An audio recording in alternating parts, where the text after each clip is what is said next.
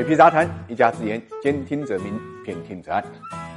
中国第三家证券交易所正式入户北京，这不仅意味着呢，这个中国股市已经形成了上海、深圳啊、北京的三足鼎立的格局，更意味着啊，中国政府一直推进的多层次资本市场的建设呢，初步这个完成。我们知道，现在的这个北京证券交易所啊，是把这个新三板的精选层呢平移过来的。那么现在的这个挂牌的企业呢，大概有六十六家。那么不但企业是平移的，而且呢，它的整个交易制度呢也是平移的啊，所以一定程度上，北京证券交易所呢，实际上就是新三板的这个升级版本。它不光呢跟上海呢、跟深圳要有这个错位的这么一个发展，而且呢还要呢在这个新三板内部呢完成一个层次的递进。换句话来讲，以后北京证券交易所挂牌的股票依然是要从新三板的里面呢产生的。那么这个过程啊，说老实话，经历了整整九年。年才完成的啊！我们知道新三板是二零一二年的七月份就已经建立了啊，到了二零一六年完成了基础层跟创新层的分层，那么到了二零一八年才引入呢结合竞价啊，到了去年也就是二零二零年的七月啊才完成了精选层。那么现在北京证券交易所的推出跟过去新三板区别呢？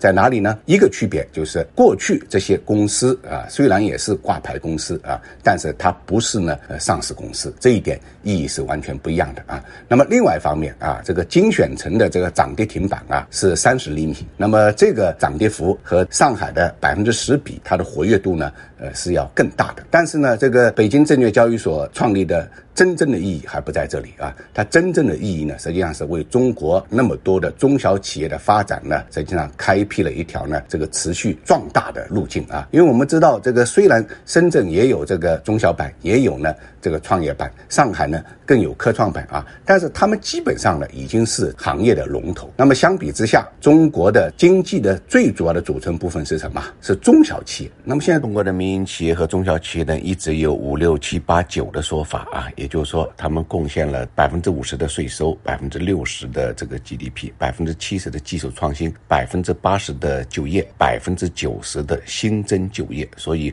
中小企业也好，民营企业也好，对于整个这个经济的作用啊是巨大的啊。他们是最最基础的经济构成。但是，他们符合啊现在这个上海跟深圳的上市条件的呢，毕竟是少数啊。那么这些企业啊，这个融资呢需求呢又是非常非常实在的，而且。正因为他们是中小企业，所以呢，他们的发展空间呢是巨大。那么，这个北京证券交易所定位啊，就是扶着这些中小企业的一个创新发展。应该讲，对于当下处于升级换代的中国经济来讲啊，是正风其实。我们相信，北京证券交易所能够落户北京啊，不光呢会带动北京啊发挥北方经济中心这么一个作用，发挥呢这个北京金融中心这么一个作用，那么更会呢推动中国资本市场对外开放走上。一个更高的、更新的台阶，所以有人也关注到啊，中概股也好，或者说境外的那些企业也好，也许未来我们在北京证券交易所呢